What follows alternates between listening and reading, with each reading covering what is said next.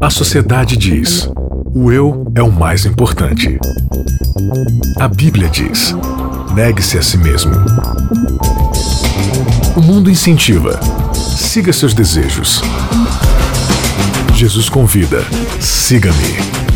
A cultura diz: pense igual, seja igual, conforme-se. O cristianismo diz: não se conforme com os pensamentos deste século. Contra a cultura. O Evangelho clama pelo diferente. Começando mais um Contra a Cultura, chegando para você pela Rádio Novo Tempo, e a gente está sempre feliz de abrir esse espaço para conversar com você sobre os grandes, fantásticos e maravilhosos temas da Bíblia.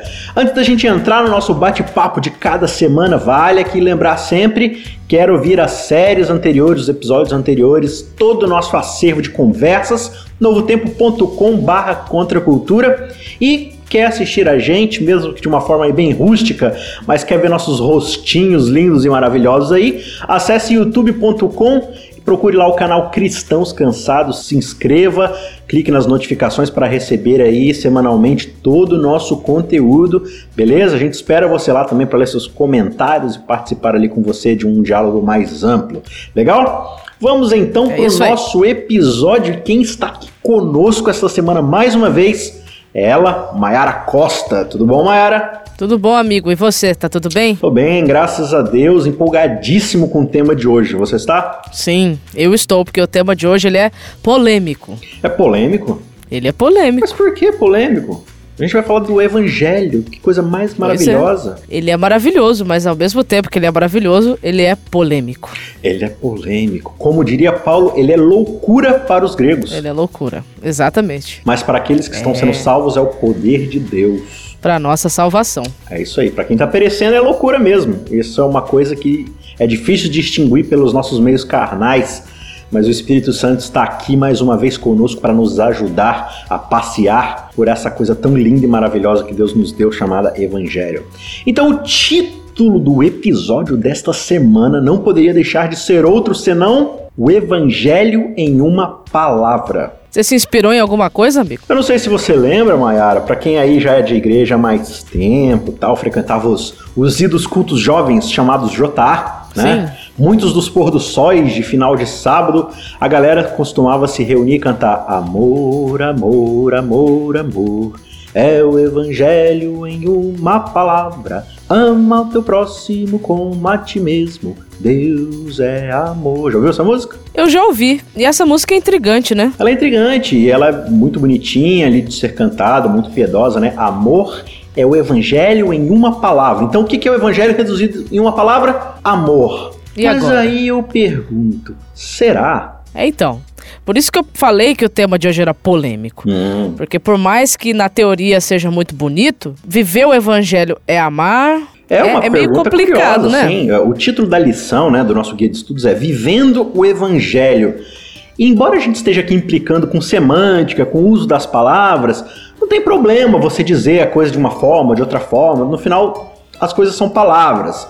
A questão é o entendimento que se dá dessas palavras quando a gente vai trazê-las para nossa prática, para o nosso entendimento e para o nosso dia a dia. Aí a coisa Exatamente. começa a ter uma certa complicação quando a gente usa essas palavras de forma equivocada. Então veja, Mayra, quando a gente diz assim, o evangelho em uma palavra é amor. Então, amor é sinônimo de evangelho, evangelho é sinônimo de amor. Eu vou pedir para você ler para a gente, Mayara, iniciar essa discussão deste episódio, Mateus capítulo 22, a partir do verso 37. Diz assim, ó, respondeu-lhe Jesus para o mestre da lei, né, que estava fazendo essa pergunta para ele, né? No 36 perguntou qual era o grande mandamento da lei. Se a gente puder pegar a lei, né, toda a lei ali e dizer qual é o mandamento mais importante. Aí Jesus falou assim: "O mandamento mais importante é este daqui, ó.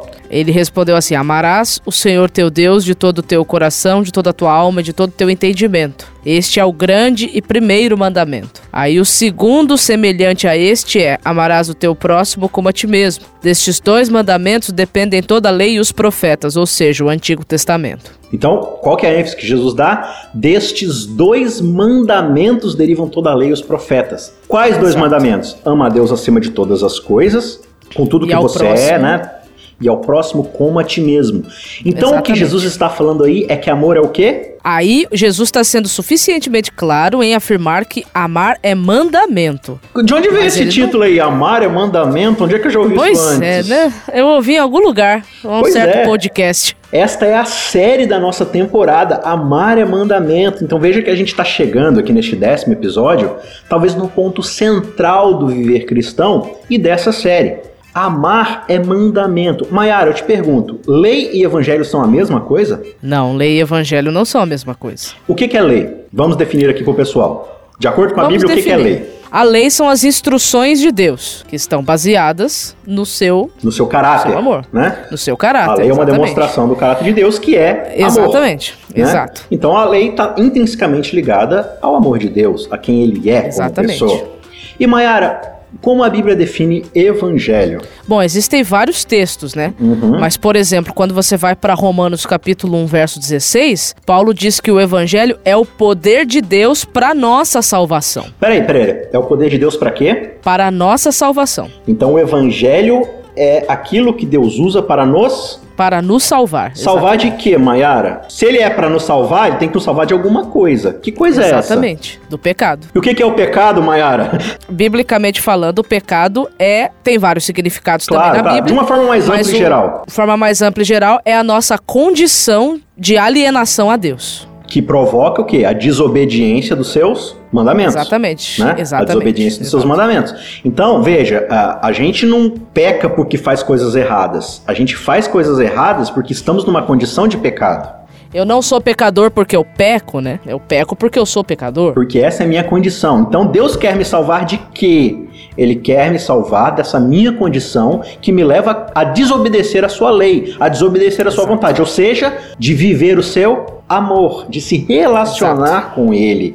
Logo, Deus vai se utilizar dessa ferramenta para me salvar dessa condição que eu me encontro de viver para mim mesmo e de cometer pecados. Então Deus vai usar o quê? O Evangelho. O evangelho. Então, no fim das contas, Mayara, o Evangelho é uma ferramenta que Deus vai usar, é o poder de Deus em Cristo Jesus através do seu sacrifício, que vai me salvar dessa condição de não conseguir amá-lo e, consequentemente, não conseguir amar a quem? E ao próximo. Né? E ao próximo. Então você perceba que amar é mandamento, mas o evangelho por causa da nossa condição pecaminosa, é o que vai nos ajudar a viabilizar isso. Na verdade, o evangelho é Deus estendendo a sua mão e falando assim: por causa da sua condição de não conseguir me amar e amar ao outro, eu preciso dar a minha própria vida por você e te oferecer isso de graça para que você possa ser salvo dessa condição. Então, no fim das contas, o evangelho é graça. Agora, claro, o evangelho é fruto do amor de Deus. Claro, a Bíblia vai dizer, é, nisto consiste o amor de Deus, né? Que ele Isso. nos amou primeiro, ou seja, na nossa condição de pecado, ele não esperou que nós o amássemos para que ele pudesse, né, demonstrar o seu amor por nós. Lá em Romanos capítulo 5, Paulo vai falar assim: Isso. Cristo nos, nos amou, nos salvou ali, enquanto ainda éramos pecadores. Ainda nessa condição aí de viver o pecado, de estar debaixo do pecado pecado. Então a gente só precisa definir as coisas porque de um lado está a vontade de Deus para nós e do outro está a nossa incapacidade de viver essa vontade, portanto, a necessidade do evangelho. É aquele meme, né? Expectativa versus realidade, né? Isso, per perfeitamente. Então eu queria que você lesse pra gente agora o verso chave da, da, do episódio dessa semana, né? Que tá lá em Efésios, no capítulo 2. Quero que você leia os versos, leia os versos 8 e 9 pra gente, Mayara. Pela graça sois salvos mediante a fé, e isto não vem de vós, mas é um dom de Deus. Então, peraí, peraí, peraí, vamos, vamos, vamos pausar aqui pra gente mastigar as coisas, né? Pela graça sois salvos. Veja que Paulo já mediante falou que o evangelho é o poder de Deus para nos salvar. Então, pela certo. graça sois salvos mediante a fé. O que, é que ele diz em Isso. seguida? Que isto não vem de nós. Ou seja, o que? A salvação. E se você quer saber, nem mesmo a fé. Uhum. As duas coisas são coisas que o próprio Deus nos dá.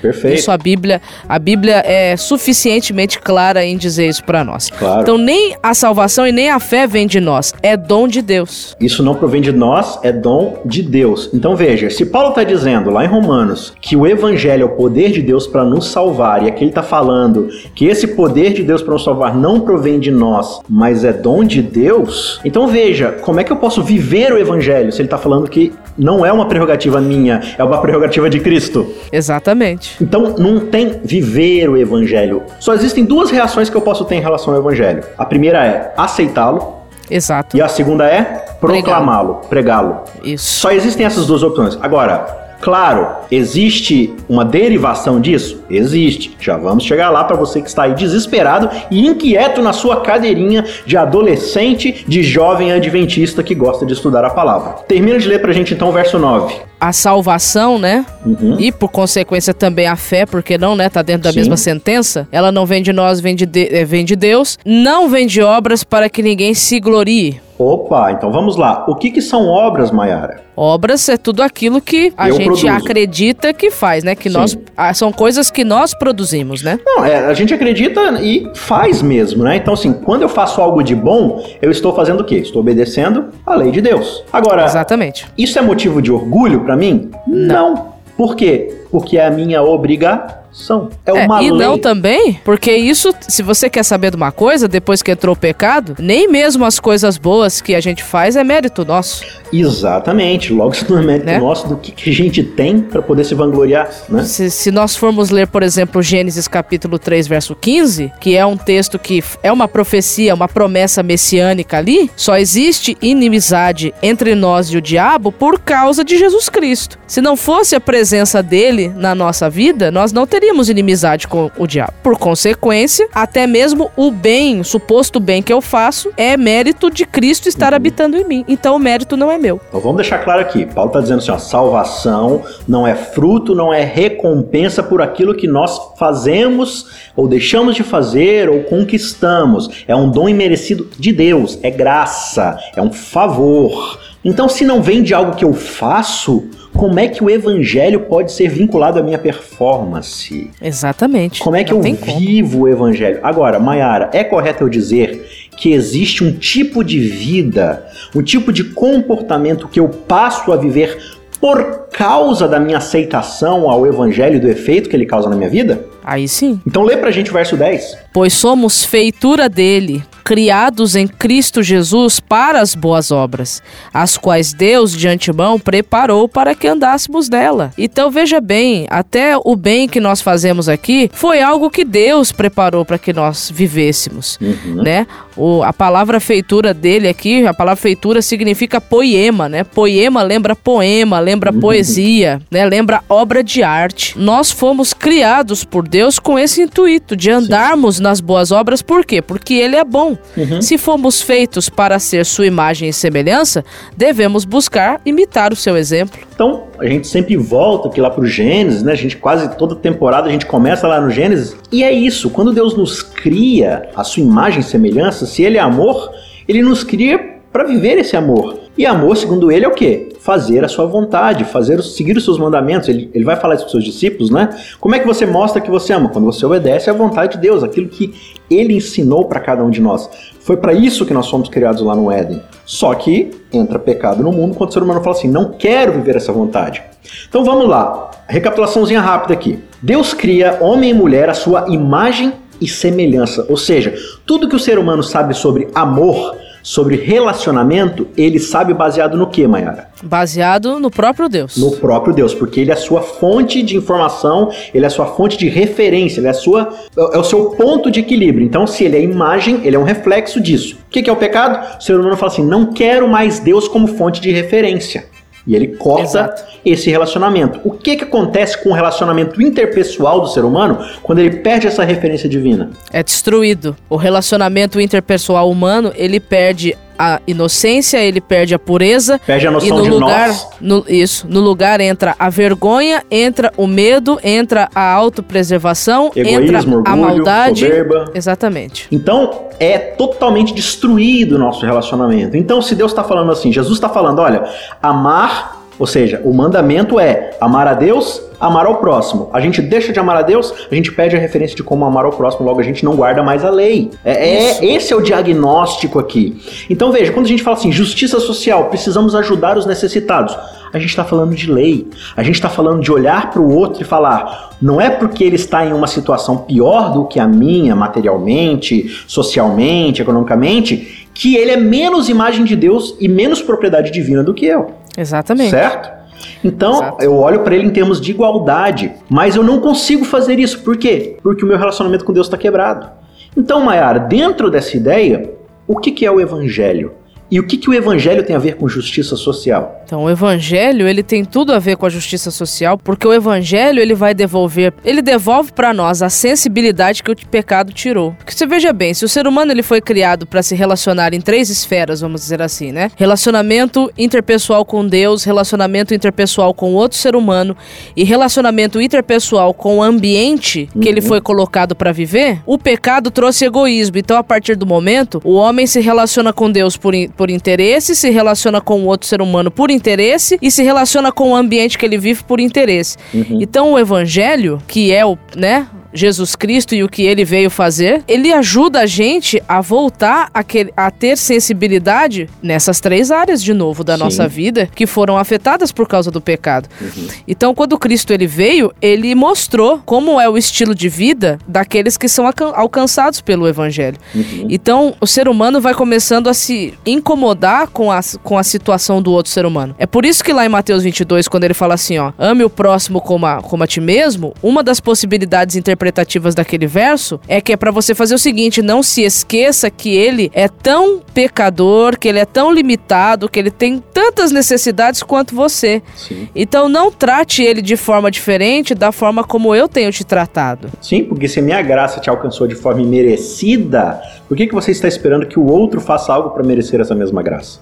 Então, só retomando para a gente passar à frente, se eu não consigo tratar bem o meu próximo porque eu perdi a referência de relacionamento, que é essa referência com Deus, a Bíblia vai dizer que a minha condição de pecado é justamente uma condição de briga com Deus. Né? Nós estamos brigados, nós estamos separados. Qual que é o propósito, a proposta do Evangelho? Reconciliação. Reconciliação. É me reconectar com Deus. O que, que vai acontecer quando eu me reconecto com Deus? Eu passo a ter de volta o quê? A conexão com o outro ser humano, que é igual a mim. Uhum. Eu passo a ter reconexão com o ambiente que eu fui criado para viver, que é esse planeta Terra aqui. Então eu passo a trabalhar em prol da conciliação e da reconciliação, porque esse é o ministério que Jesus Cristo nos legou, o ministério da reconciliação. reconciliação. Que é o que Paulo vai dizer, mais uma vez pregamos, reconciliai-vos com quem? Então, qual que é a resposta do evangelho? Ah, é amor, eu preciso amar meu próximo. Mas não é isso que Paulo fala. Ele diz: Hoje já clamamos a vocês, reconciliai-vos já com com Deus. Com Deus, não é com o próximo.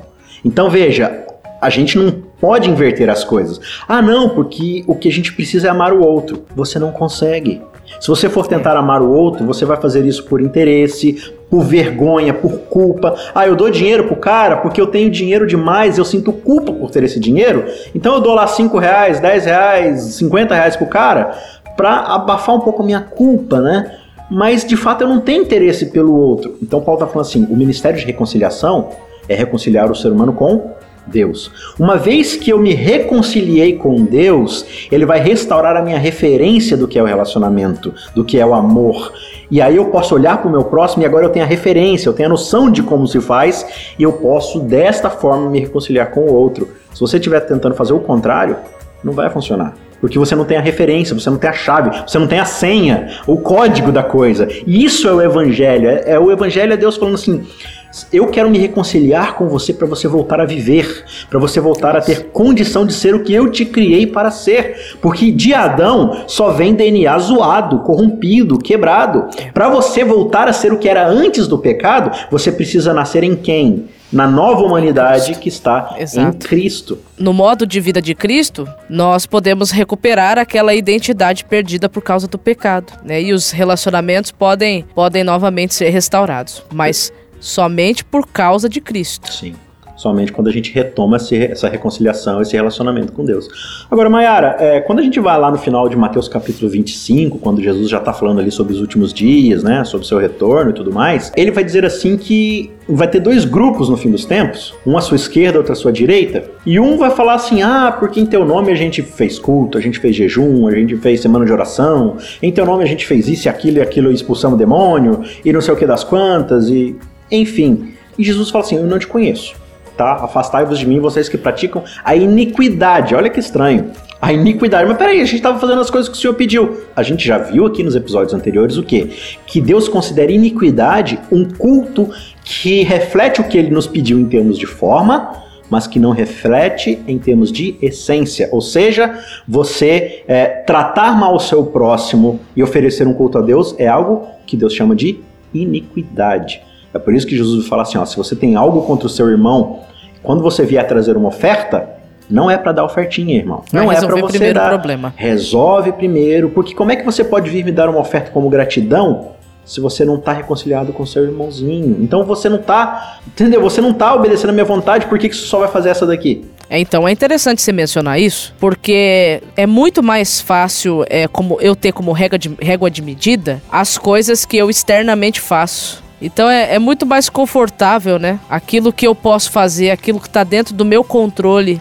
É muito mais fácil eu determinar isso como, como uma régua, régua de medida para a santidade. Só que, na verdade, quando a gente vai entender santidade na Bíblia, santidade é o processo pelo qual Deus vai nos tornando mais amáveis, Uhum. né? A régua de medida, ela muda. Né? Os valores mudam e o foco não está assim tanto na, naquilo que eu posso fazer, mas no porquê que eu estou fazendo dessa forma como eu estou fazendo aqui, né? Uhum. Então a reflexão ela, ela vem para dentro, né? Você começa a pensar se realmente tudo que você está fazendo, o centro disso tudo é realmente Jesus, ou se o centro é você mesmo tentando aplacar a consciência pesada de alguma forma. Então, Mayara, voltando lá para Mateus 25, esse é o grupo que fica à esquerda, da qual Deus vai falar: Não conheço vocês, porque vocês dizem que me conhecem, mas a prática de vocês está totalmente contrária ao meu caráter. Por outro lado, ô Mayara, ele vai dizer assim: Agora vinde benditos de meu Pai, vocês à minha direita, e possuí por herança aquilo que vos estava preparado.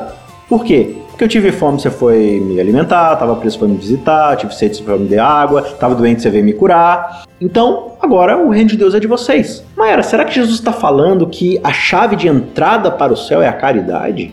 Peraí, então tem alguma coisa aqui meio estranha, porque a gente acabou de entender que graça é um favor imerecido que não tem nada a ver por obras, mas Jesus está falando aqui que aqueles que entram no céu são os que praticaram boas obras.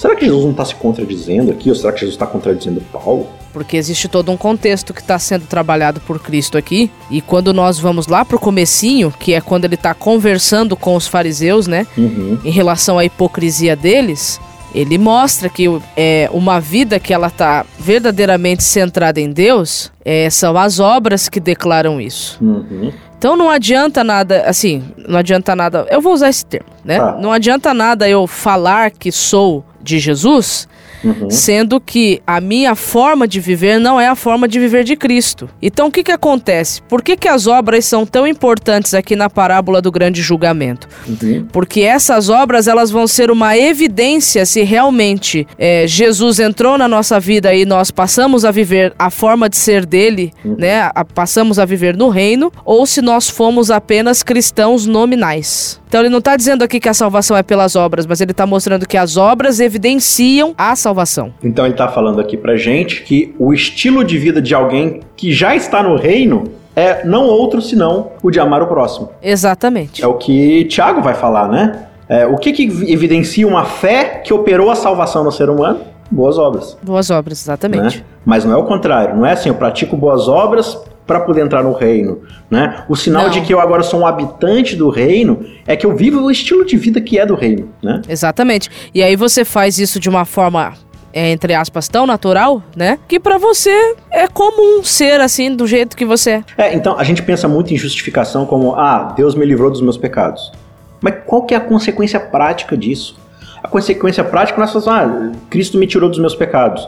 Não, ele está Deus está em Cristo Jesus, através do sacrifício de sangue dele na cruz e por meio do Espírito Santo, criando para si uma nova família, uma nova humanidade, que na verdade é a primeira humanidade que deveria ter dado certo, mas não deu por causa do, É, do pecado. É, né? é esse texto aqui, ó, é de, Mala, de Miqueias. Eu vou ler porque esse texto ele é, ele é fantástico, assim. Eu gosto muito, muito desse texto. Capítulo 3. A gente tem aquele famoso texto, né, do, do, do verso 6, 8 ali, né? Uhum. Eu te declaro homem o que é bom, né? E é o que o Senhor pede de ti, uhum. que pratiques a justiça, ames a misericórdia, ande humildemente com o teu Deus, né? uhum. né? Mas isso é o que o profeta Miqueias vai tratar aqui no capítulo 3, como Deus querendo restaurar o primeiro domínio. Uhum. Então, qual é o primeiro domínio que Deus quer restaurar? É aquele que ele estabeleceu lá atrás, no passado, mas que se perdeu por causa do pecado. Então, a, a forma pela qual nós fomos criados para viver, por Deus no, no passado, ela já está sendo e vem sendo restaurada, né? Uhum. Ela começou de fato aí a sua, a sua restauração desde o Éden, mas isso se tornou muito mais claro aos olhos de todos quando Cristo veio e pessoalmente ele deu o exemplo de como é esse estilo de vida, como é esse primeiro domínio. Exatamente, e tudo isso está ligado ao Evangelho, ou seja, está ligado ao trabalho que Deus fez através de Cristo. Mas para a gente terminar, voltando lá para capítulo 2 de Efésios, você pode ler para a gente os versos 15 e 16, então? Aboliu na sua carne a lei dos mandamentos na forma de ordenanças, para que dos dois criasse em si mesmo um novo homem, fazendo a paz, e reconciliasse ambos em um só corpo com Deus por intermédio da cruz, destruindo por ela a inimizade. Ou seja, colocando na cruz, pregando na cruz, o efeito que a quebra da lei causava, que era o quê? A inimizade entre Deus e entre os seres humanos. Então toda Exato. essa inimizade que vocês têm, ah, de judeu com grego, de rico com pobre, dessa coisa que o marxismo, por exemplo, vai chamar de luta de classes, ah, mas tem uma classe que é melhor que a outra. Cara, o evangelho tá falando, tem que destruir tudo isso. Então Cristo em si, ele vai colocar aí tudo isso pregado na cruz, todas essas diferenças, e vai falar assim: olha, em mim existe a possibilidade de nascer uma nova humanidade, uma nova família. Então, qual que é o efeito que o evangelho causa na minha vida? Ele me tira do meu pecado, perdoa os meus pecados, me reconcilia com Deus e me dá condição de me reconciliar com o outro. Só que como eu me reconcilio com o outro? Pregando o evangelho para ele. Exatamente. Não é simplesmente sair por aí e falar assim, ah, não precisa fazer ah, ah. Não, mostrando que Cristo é a solução para estes problemas. Enquanto a gente tiver como igreja, como indivíduos aqui, tentando achar outras formas de resolver o problema do pecado, seja pela nossa própria atuação, pelas nossas próprias obras, não vai dar certo. É, existe uma ordem para que as coisas aconteçam, né? Nós precisamos ser limpos dos nossos pecados, reconciliados com Deus, para que possamos nos reconciliar com o outro e para que possamos trazer cada vez mais pessoas para a família do reino, né? Então aquela frase é, Jesus sim, religião não se mostra falaciosa, né? É a mesma coisa que falar assim, Jesus sim se relacionar com as pessoas e com ele não. Isso não faz o menor sentido. Não é porque tem pessoas que usam uma má religião que a religião está errada, né? Exatamente. Ela só tem um jeito certo de se fazer, que é baseado no caráter de Deus, né? Isso então aí. que nós possamos viver, Mayara, à luz do presente da graça manifesto em Cristo através do evangelho, para que possamos ser canal de bênção para outras pessoas que também precisam se reconciliar com Deus. Certo? Certíssimo. E é isso aí, a gente se vê na semana que vem para continuarmos nossa conversa e na reta final aí da nossa tão fantástica temporada que se chama Amar é Mandamento. Até semana que vem, a gente se vê por aqui. Tchau, tchau. Contra a cultura. O evangelho clama pelo diferente.